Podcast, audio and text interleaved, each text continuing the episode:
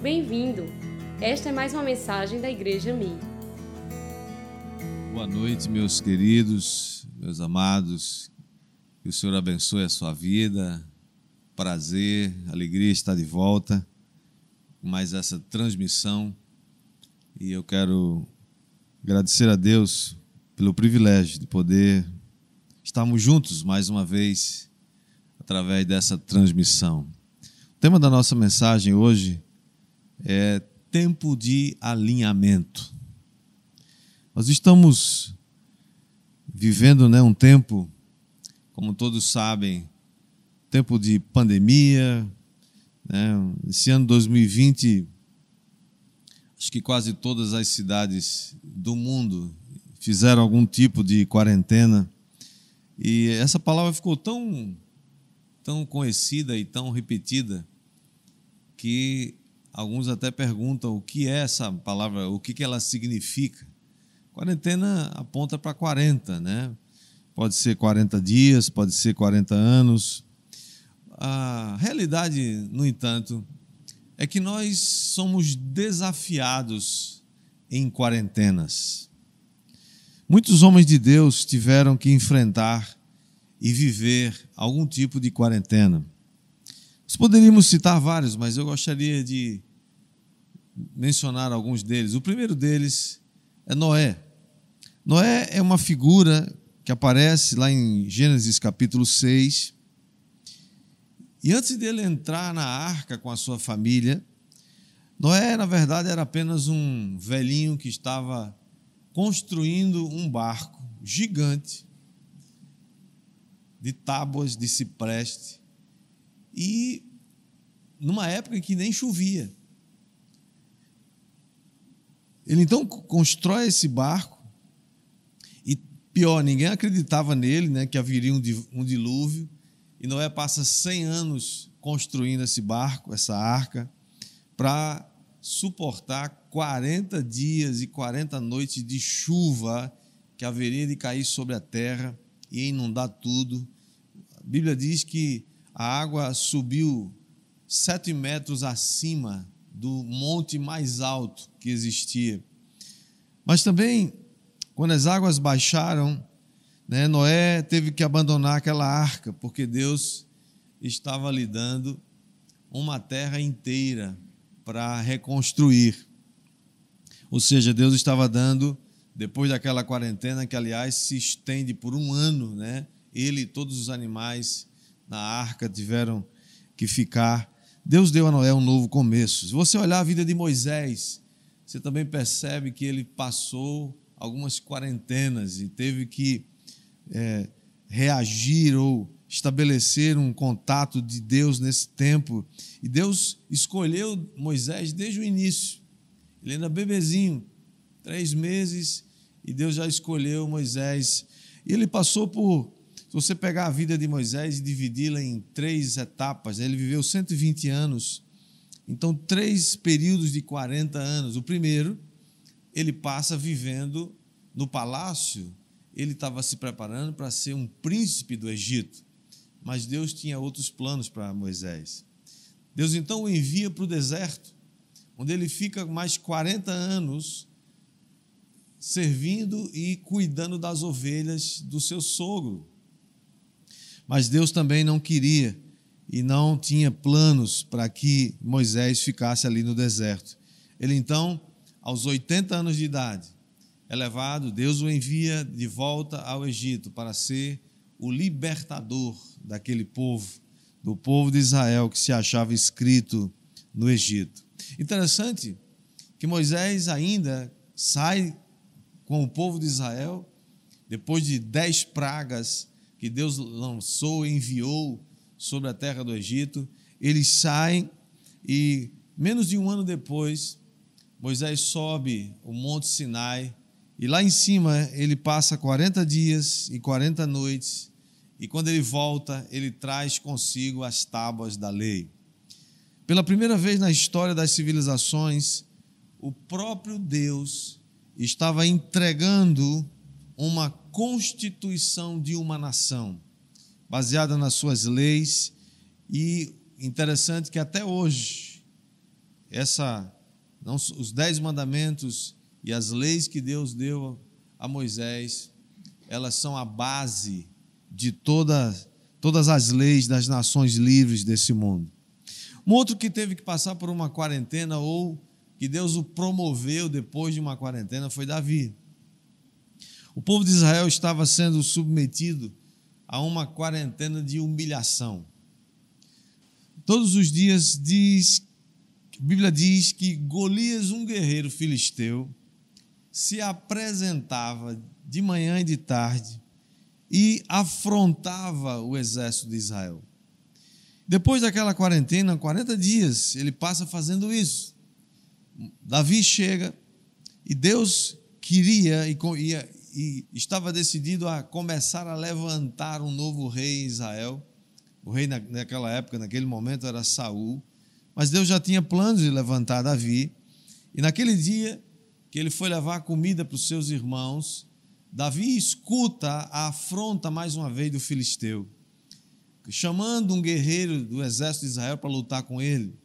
Se ele o vencesse, os filisteus então se tornariam escravos de Israel. Se o contrário, Israel se tornaria escravo. E Davi olha para aquela cena e Davi faz um decreto.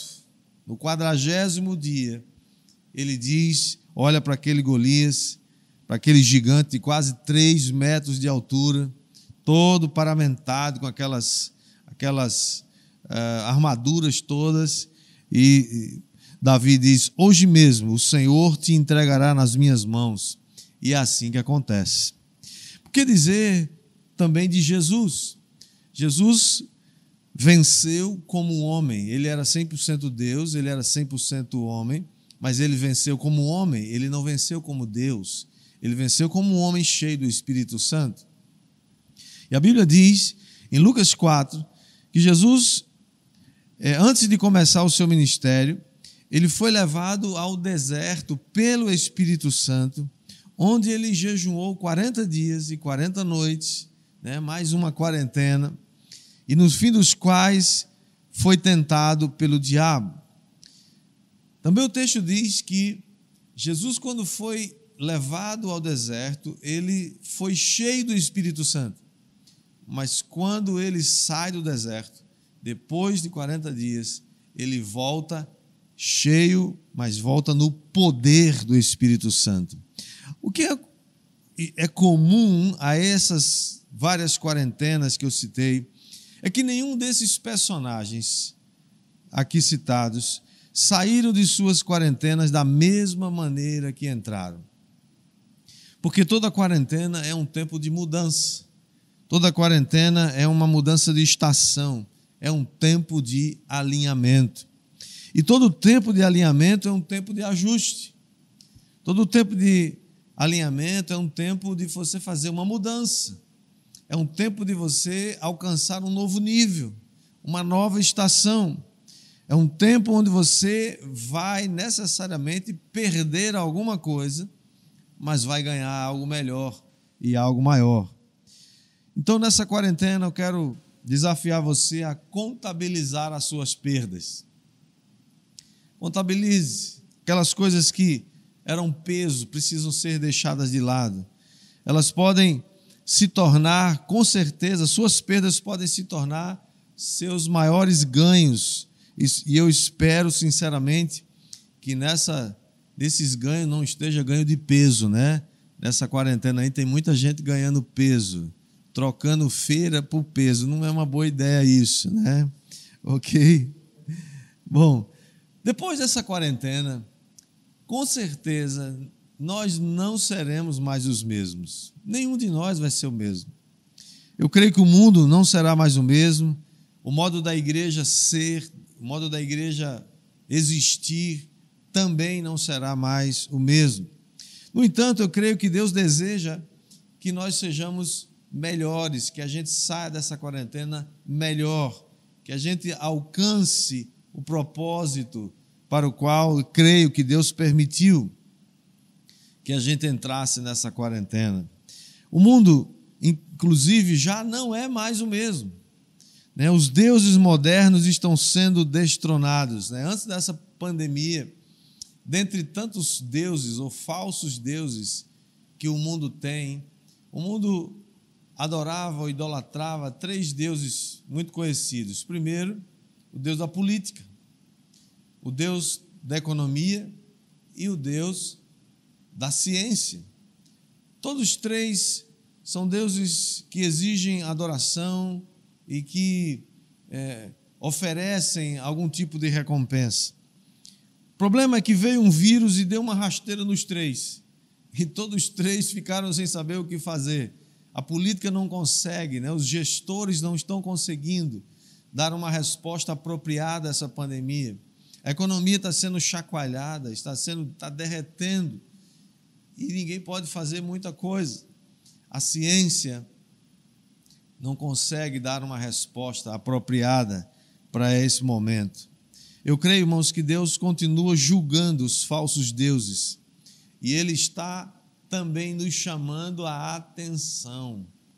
Deus está clamando, dizendo: olha, existe um Deus, existe um Deus, e vocês precisam saber que vão prestar contas. Deus quer, irmãos, eu creio, antes dessa quarentena terminar, eu creio que Deus quer nos alinhar, Deus quer nos trazer para um outro nível, Ele quer nos levar a um novo começo, como Ele fez com vários desses personagens bíblicos. Foi assim como Ele fez com o povo de Israel. Você lembra que algumas semanas atrás nós comemoramos, celebramos a Páscoa. E a nossa Páscoa tem origem lá em Êxodo capítulo 12. Naquele, naquele dia, por ocasião da última praga, naquela primeira Páscoa, a instituição da, da primeira Páscoa, Deus disse para aquele povo: hoje, independente de quanto tempo já havia, o mundo já existia, lá se você ler o texto, Deus diz: ó, hoje é o primeiro mês, é o primeiro dia, começa tudo agora, começa nós estamos zerando o passado. Começa agora. É marco zero. A história começa aqui. E eles então saem do Egito, recebem as leis de Deus no Monte Sinai, passam 40 anos porque eles ficaram incrédulos, não acreditaram que Deus podia levá-los até a terra prometida. Todos aqueles de 20 anos para cima morreram no deserto. 40 anos depois, uma outra quarentena, agora de 40 anos, Deus trata com o povo, Deus faz um novo concerto com o seu povo. Se você ler o texto lá de Josué, capítulo 5, você vê que agora o povo de Israel se acha em Gilgal. É, eles, eles tinham acabado de atravessar o rio Jordão e eles estão prestes a começar a conquistar a terra prometida. Mas antes de celebrar essa primeira Páscoa na terra prometida, Deus manda que Josué proceda com a circuncisão de todos os filhos de Israel, aqueles que tinham nascido no deserto nos últimos 40 anos e não haviam ainda sido circuncidados. Deus estava tratando com o povo, reafirmando a aliança que ele tinha com o povo de Israel. E o, que, e o que era a circuncisão no Antigo Testamento? Era um sinal de aliança. Lhe foi dado lá atrás a Abraão. Se você ler Gênesis capítulo 19, você vai perceber que ali Deus manda que todo homem do sexo masculino fosse circuncidado. Isso é cortando a, uma pequena parte da carne do órgão sexual masculino, que era na lei de Moisés, uma marca de aliança. Era uma marca de que Deus havia sido havia estabelecido com Abraão a sua aliança. E isso continua e continuou sendo feito a toda criança aos oito dias de idade, toda criança do do sexo masculino deveria então ser circuncidado, inclusive Jesus, para que toda lei fosse cumprida ele também é circuncidado ao oitavo dia. Se você ler então o livro de Josué, capítulo 5, verso 9, quando o povo, todo o povo foi circuncidado, Deus diz a Josué: Hoje eu removi o opróbrio, o opróbio do Egito. Durante aqueles 40 anos, mesmo comendo do maná, mesmo bebendo água da rocha, andando debaixo da nuvem, mesmo as vestes e as sandálias não envelhecendo, aquele povo continuava carregando uma memória do Egito. Irmãos, ainda hoje é assim. Tem coisas que ainda não foram removidas da nossa vida, coisas que estão escondidas, memórias do passado. Nós ainda idolatramos coisas, falsos deuses, idolatramos dinheiro, idolatramos fama, ainda idolatramos roupas, trabalho, empresa, talvez o marido, talvez a esposa, talvez os filhos. E ultimamente nós temos idolatrado carreira e cachorro, infelizmente. Quando você entregou sua vida a Cristo, você abriu mão de todos os falsos deuses. Quando você entregou sua vida a Jesus, quando você desceu as águas do batismo, você foi sepultado com Cristo e ressuscitado juntamente com Ele. Você disse não para os deuses estranhos. Você disse não para as velhas práticas. Você disse não para os ídolos. No entanto, ao longo do tempo, nós ainda vamos, mesmo sem perceber, deixando ou acumulando algum tipo de, de separação, algum tipo, alguma coisa que nos afasta de Deus. E assim como a circuncisão ou a incircuncisão era apenas um detalhe e ficava escondido, né, por razões óbvias, Assim também muitas vezes esses ídolos estão escondidos, eles estão debaixo da superfície. Eles não, não aparecem muitas vezes, estão em áreas cegas da nossa vida. E eu creio, irmãos, que nesse tempo de alinhamento é um tempo que Deus quer eliminar esses falsos deuses. Nós podemos, por exemplo, esconder orgulho, nós podemos escolher esconder inveja, nós podemos esconder falta de perdão, preguiça, fofoca e tantas outras coisas mais. Por isso que o apóstolo Paulo escrevendo aos Colossenses, ele faz uma advertência. No capítulo 3, no verso 5, ele diz assim: Fazei, pois, morrer a vossa natureza terrena, prostituição, impureza, paixão lasciva, desejo maligno, e a avareza, que é idolatria. Por estas coisas é que vem a ira de Deus sobre os filhos da desobediência. Ora, nessas mesmas coisas andastes vós também no outro tempo, quando vivíeis nelas. Agora, porém, despojai-vos igualmente de tudo isto: ira, indignação, maldade, maledicência, linguagem obscena no vosso falar. Não mintais uns aos outros, uma vez que vos despistes do velho homem com seus feitos, e vos revestistes do novo homem que se refaz para o pleno conhecimento, segundo a imagem daquele que o criou, no qual não pode haver grego, nem judeu, circuncisão, nem incircuncisão, bárbaro, cita, escravo, livre, porém, Cristo é tudo em todos. Para entrar na terra prometida, o povo de Israel precisou ser circuncidado, precisou ser cortado na carne, numa demonstração de aliança, de uma marca de aliança. Deus fez um alinhamento com o povo de Israel ali em Gilgal. No Novo Testamento, a circuncisão não é mais necessária, a circuncisão física não é mais necessária. Jesus substituiu todas essas, é, essas, essas marcas físicas, todas essas instruções da lei de Moisés, mas agora a nossa circuncisão é a do coração. O nosso coração é que é circuncidado. É tempo de circuncidar o coração. Eu decido tomar a minha cruz e seguir Jesus. Esse, essa é a consequência, esse é o resultado da circuncisão do coração. A nossa Páscoa hoje não é mais a Páscoa ou aquela primeira Páscoa de Êxodo 12. Ela também não é mais aquela primeira Páscoa da terra prometida que Josué capítulo 5 menciona. A nossa Páscoa hoje é Cristo Jesus. Ele é o nosso Cordeiro Pascual. Não podemos nos afastar de Deus e querer, irmãos, continuar sendo chamados de cristãos. Nós não podemos, como diz o Senhor em Senhor Jesus em Lucas 6:46, ele fala: "Por que vocês me chamam de Senhor, Senhor e não fazem o que eu mando vocês fazerem?" Ainda mesmo Jesus em João 14:15, ele diz: "Se me amais, guardareis os meus mandamentos." Eu creio, irmãos, que nessa quarentena Deus está querendo fazer um alinhamento conosco.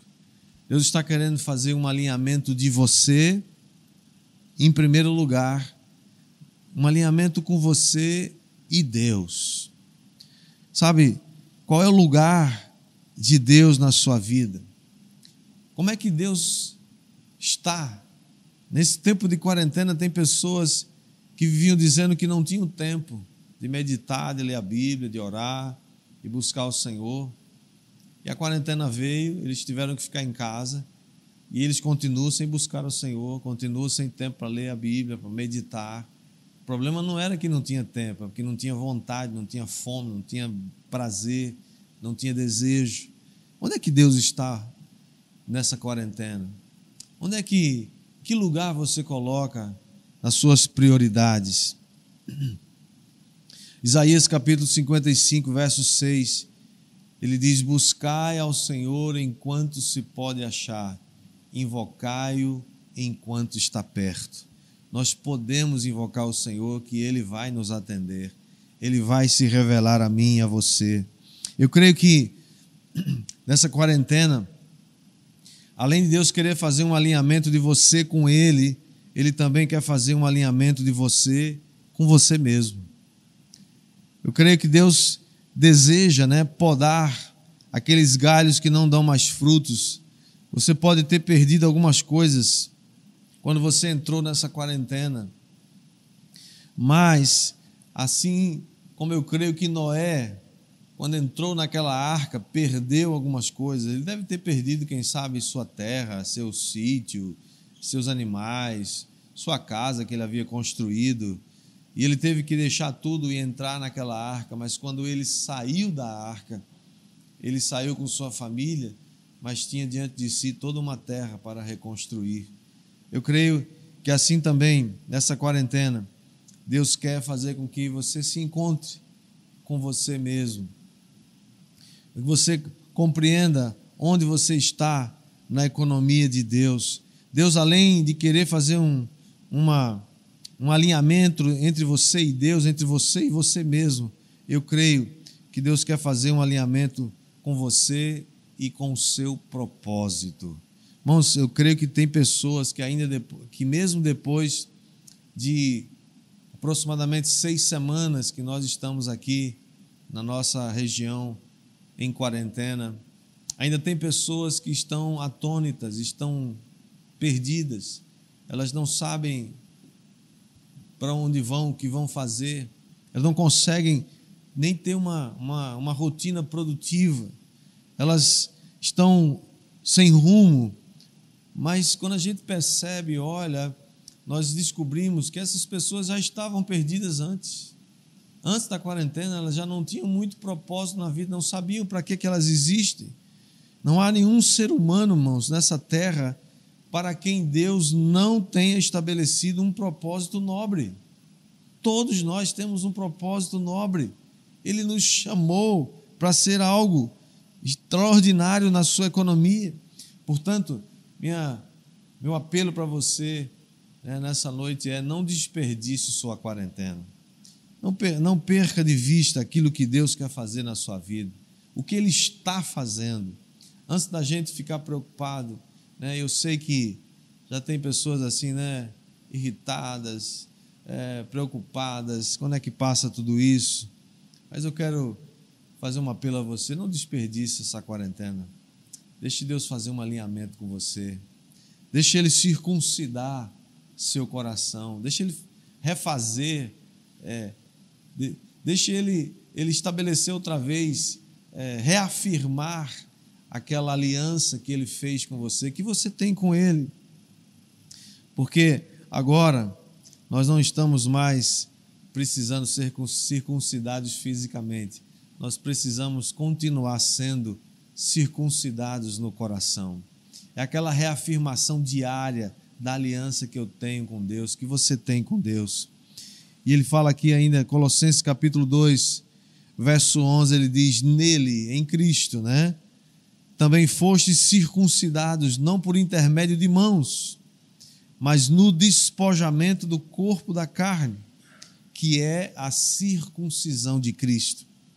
Tendo sido sepultados juntamente com ele no batismo, no qual igualmente fostes ressuscitados mediante a fé, no poder de Deus que o ressuscitou dentre os mortos. Depois que o povo de Israel foi circuncidado, eles celebraram a Páscoa e eles começaram a conquistar a terra que Deus prometera dar a seus pais. Assim também nós, depois que nós recebemos a circuncisão de Cristo em nossos corações, depois que nós recebemos o sinal da aliança, nós celebramos a Páscoa. A Páscoa que é Cristo, a Páscoa que é Jesus. E então, depois disso, nós começamos a conquistar o reino de Deus através das suas grandes e imensas e preciosas promessas. Que coisa extraordinária, que coisa maravilhosa é saber que as suas grandes e tremendas promessas são para nós, são para mim e são para você. Que Deus abençoe a sua vida, que Deus abençoe sua casa, que Deus abençoe toda, tudo aquilo que você faz seja bem sucedido, mas que você a cada dia permita estabelecer um tempo de alinhamento. Permita que nessa quarentena Deus alinhe, Deus jogue fora aquilo que precisa ser jogado. Deus estabeleça de novo com você a, a sua aliança. Enquanto nós conquistamos uma terra que não é uma terra física, mas é uma terra espiritual. Enquanto conquistamos através das suas promessas, como diz o apóstolo Pedro, ele nos tem dado suas grandíssimas e preciosas promessas. Por isso que hoje nós estamos celebrando mais uma vez a ceia do Senhor. Um dia muito especial. A ceia é a nossa Páscoa, que nós celebramos todo mês por uma questão apenas de estabelecer uma organização. Escolhemos o primeiro domingo de cada mês para fazer isso. E é uma alegria muito grande poder, em poucos minutos, a gente poder participar da ceia do Senhor, comer e beber de Jesus, saber que nós já fomos circuncidados em Cristo, que nós já estabelecemos uma aliança com Ele, que nós já estamos firmados em Cristo, que a nossa vida está firme, está segura em Cristo e que agora nós podemos celebrar a Páscoa que é Cristo, mas podemos celebrar a ceia que também é Cristo. Que nesses próximos minutos você possa se preparar então para esse momento. Eu queria que você abaixasse sua cabeça agora, por alguns instantes, e colocasse sua fé em Deus, agradecesse a Ele, porque agora você já foi circuncidado, e se existe alguém aqui que me ouve através dessa transmissão, que ainda não fez uma aliança com Cristo, a hora de você fazer é agora, é nesse minuto. Enquanto você diz para Jesus: Jesus, eu quero fazer parte do teu reino, eu entrego minha vida a Jesus, eu me rendo, Eu quero ter o meu coração circuncidado. Eu quero ter a marca da aliança, a marca do sangue de Cristo na minha vida. E a partir daí, você começa a fazer parte, através das promessas de Jesus, através do seu corpo, nós podemos celebrar esse momento tão especial na vida da igreja. Enquanto nós comemos e bebemos de Jesus, Ele nos alimenta com a Sua palavra. Pai, eu quero te agradecer pela vida de cada um dos meus irmãos que me ouve agora. E nós pedimos que cada um agora faça a sua oração. Cada um agradeça ao Senhor agora por essa tão grande salvação que temos em Cristo Jesus. Obrigado, Jesus. Obrigado pelas tuas promessas. E obrigado porque nós podemos celebrar essa ceia cumprindo um mandamento do Senhor Jesus. Cada um receba a sua porção, receba do Senhor nessa hora. E nós te agradecemos por esse grande privilégio. Em nome de Jesus.